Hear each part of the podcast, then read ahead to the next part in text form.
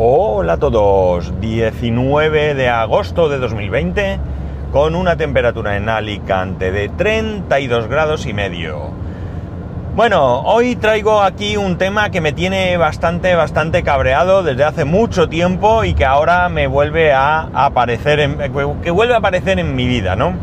Y es lo que se conoce como NAT Loopback. ¿Qué es el NAT Loopback? Bien, eso es una función que lo que hace es que, imaginemos que tenemos en casa un servidor, ¿de acuerdo? Y ese servidor podemos acceder desde el exterior con un dominio, que ese dominio puede ser un dominio o una IP, porque es lo mismo a fin de cuentas cuando tú, como ya sabréis, pones eh, google.com, realmente no vas a Google, vas a una dirección IP. Lo que ocurre es que existen los servidores de nombres, los DNS, Domain Name Server, que lo que hacen es que traducen ese google.com a la IP correspondiente de Google, la que sea, ¿vale? Con lo cual nosotros no nos tenemos que acordar de cientos de direcciones, sino que nos, con acordarnos del dominio es suficiente. Bien. Por tanto, esto el problema es el mismo tanto si vas a acceder a un dominio como vas a acceder a una IP concreta. Bien, imaginemos que tengo en casa, como he dicho, un servidor. Vamos a suponer que yo quiero acceder a ese servidor desde fuera de casa. Y al mismo tiempo quiero acceder desde dentro de casa. ¿Qué ocurre? A ver, mm, no hay mucho problema porque realmente puedes acceder, pero si tú no dispones de NAT Loopback, ¿qué ocurre? Que tú tienes que acceder al servidor de diferente manera o a diferente dirección dependiendo de si estás dentro o fuera de casa, dentro o fuera de la red local. Si tú estás dentro de la red local, ¿vale? Pues accederás al servidor mediante su IP 192, 168, 01, por ejemplo. Y cuando salgas perdón, cuando quieras conectar al servidor desde fuera de tu casa, tendrás que acceder a través de tu IP pública. 80.40.20.10, por ejemplo, o bien a través del dominio midominio.com que apunta a esa dirección IP eh, pública que tú tienes, 80.40.20.10. Vale, hasta aquí como veis no hay ningún problema tú estando en casa accedes a una IP y estando fuera accedes a otra. Si tú tuvieras NAT Loopback, que por ejemplo Vodafone no lo tiene, ¿de acuerdo? Vodafone al menos en mi caso con mi router no lo permite. Y en el caso de la empresa con el servicio que tenemos contratado, tampoco. Esto está confirmado hoy por ellos porque yo he abierto una petición para que me dijeran si no estaba activado y me lo podían activar o simplemente no disponía de ese servicio. Bien, me indican que por motivos de seguridad no permiten ese servicio. Esto yo, sinceramente, desde mis conocimientos no lo entiendo muy bien, lo de la seguridad, pero veréis. ¿Qué ocurre eh, con esto? Con esto lo que ocurre que a, a los usuarios, usuarios que no necesariamente tienen que ser usuarios avanzados, le tienes que explicar cómo entrar a un determinado servicio o aplicación dependiendo si estás en un sitio o en otro. Esto es un rollo porque, entre otras cosas, por ejemplo, nosotros eh, podemos utilizar FileMaker. Si tú en FileMaker tienes una aplicación en el servidor a la que puede acceder un número X de personas, eh, tú les puedes crear, al abrir FileMaker, unos favoritos, unos favoritos de unas aplicaciones a las que ellos pueden acceder directamente simplemente pinchando en el icono que aparece ahí. ¿Qué ocurre con esto? Lo que ocurre con esto es que si nosotros tuviésemos NatLoopback, lo que yo haría sería poner como anfitrión, como host, como servidor, la dirección IP pública de, de ese servidor o de nuestra conexión realmente. Y cuando tú desde dentro de la red local le dices que vas a ese servidor, a esa IP pública, lo que el router hace es que como ve que tú vas a tu propia dirección IP, no sale, sino que rebota dentro hacia donde eh, corresponda, ¿no? Esto, eh, es decir, imaginemos que eh, Google, un empleado de Google, quiere acceder a Google. Si no tuvieran NatLoopback, resulta que ese empleado en su navegador, en vez de poner google.com y estando el servidor en la planta abajo, simplemente eh, el router, eh, lo estoy simplificando mucho, ¿vale? El router lo que haría fue, sería, ah, no, va a Google, Google lo tengo aquí dentro, no hace falta que salga, yo voy allí.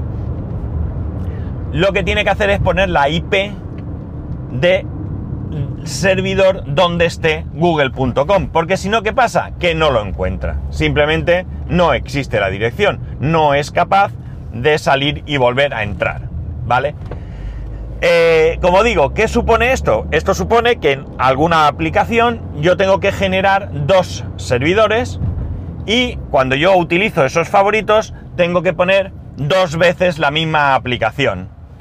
Imaginar que tengo una aplicación que sea contactos, ¿de acuerdo? Pues yo tendré que poner un icono de favoritos a la aplicación contactos a través de la IP 192.168.0.1, que es el servidor con su IP local, y 80.40.20.10, que será lo mismo, pero cuando estés fuera de casa. Y yo tendré que explicarle a cada usuario que, ojo, cuando estés dentro de la oficina tienes que pinchar dos veces en este icono, pero cuando estés fuera de la oficina tienes que pinchar dos veces dentro de este otro icono, que por cierto es el mismo icono, que por cierto en la parte de abajo el nombre que sale es el del servidor, que es el mismo. Cierto es que simplemente posicionando la flecha del ratón sobre uno de esos iconos, te aparece la IP y ya sabes a cuál de los dos tienes que pinchar. Pero como veis, una gaita, ¿no? Es una incomodidad. Una incomodidad, ¿no? Imaginar que yo quiero crear una web para, por ejemplo, no sé, solicitar vacaciones, ¿de acuerdo? Yo quiero generar un, portal, un portal para los empleados, donde los empleados puedan, pues oye, solicitar vacaciones, qué sé yo, descargarse una nómina, un certificado, eh, pues no sé, cualquier cosa que se os ocurra.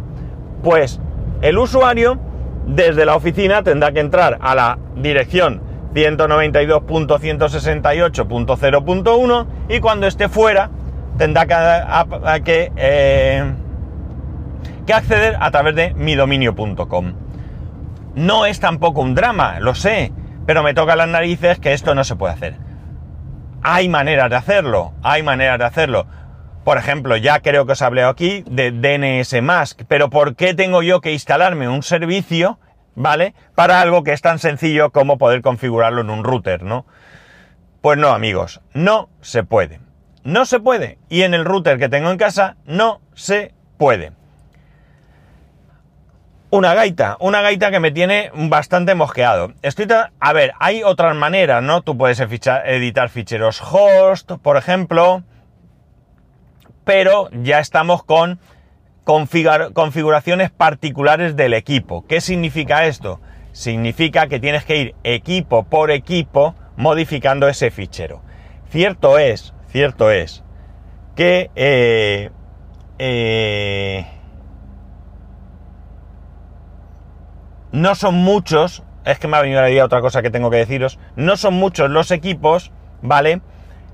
Que salen fuera de la oficina. No son muchos los equipos que trabajan dentro y fuera de la oficina. Son muchos equipos en la oficina, muchos equipos que están en otras localizaciones y no acceden de esa manera. Por lo tanto, tampoco, insisto, es un drama pero vuelvo a lo mismo, me toca las narices. Porque además, tocar el fichero host tiene un problema. Si yo le digo que cada vez que el usuario eh, ponga eh, midominio.com, lo que tiene que hacer es ir a la 192.168.01, es decir, a la IP local, ¿qué ocurre cuando esté fuera? Sí, ¿verdad? Lo adivináis. Que no va a llegar al servidor porque, volvemos a la historia, de que eh, eh, la IP no es la que corresponde.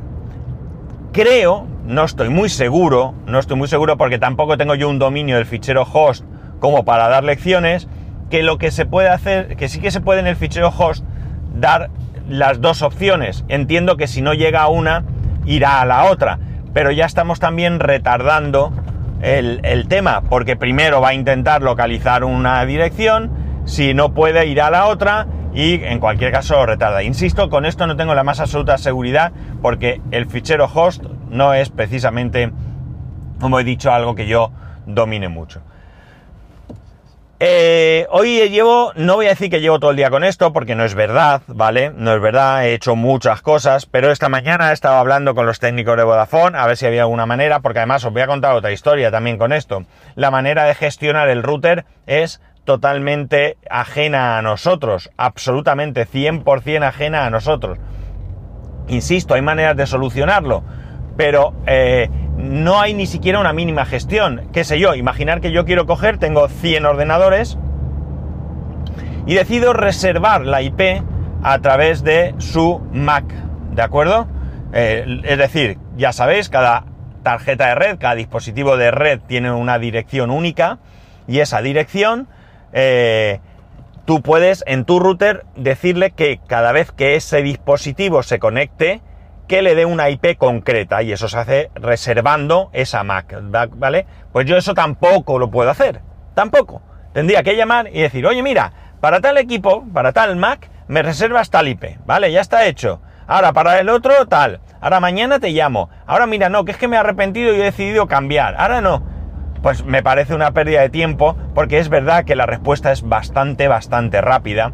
¿eh? Tengo que decir que la respuesta que Vodafone me da es bastante, bastante rápida, pero al mismo tiempo, pues me toca las narices no tener ese control. Hay una posibilidad que es poner tú otro router y todo el tráfico, digamos, pasa de un router a otro y entonces tú ya eres soberano, ¿de acuerdo? Pero ya estamos con gaitas, ya tengo que poner otro aparato, ya tengo que tal. En fin, que esto es con lo que me he chocado hoy, ¿vale? Es de lo que en los ratitos que estaba haciendo algo, pues no sé, imaginar que estaba instalando algo a alguien o lo que sea, pues mientras tanto iba buscando a ver otras maneras más sencillas que yo no conozca de solucionar esto y de hacerlo fácil. Ya te digo, eh, son muy pocas personas, así a bote pronto yo os diría eh, una dos, tres, cuatro, seis, siete, ocho personas, diez no vamos a llegar, ¿vale? Y son diez personas, eh, o somos, porque yo también estoy ahí, lo suficientemente inteligentes como para que esto no sea eh, un rollo, pero no, no un rollo, sino un problema, pero bueno, a mí no me gusta.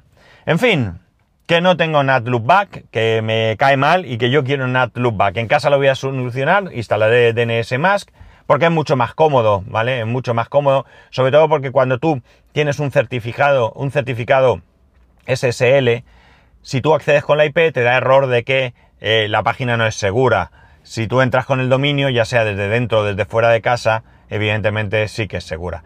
No, no es un problema tampoco de seguridad, porque si tú desde casa accedes, estás accediendo desde casa y cualquiera que acceda desde fuera, es decir, tú mismo vas a hacerlo a través de, SSL y eh, no vas a tener tampoco una brecha de seguridad realmente. Pero bueno, pues qué sé yo, a mí me molesta ver la marca roja diciendo que no es seguro. En fin, nada más, aquí lo dejo, que he parado el coche, no tengo el aire, he llegado al fisio, que hoy toca fisio, he llegado un poco pronto, pero espero que no sea un problema. En cualquier caso, ya sabéis que podéis escribirme a arroba spascual, spascual arroba spascual.es, el resto de métodos de contacto en spascual.es barra contacto. Un saludo y nos escuchamos mañana.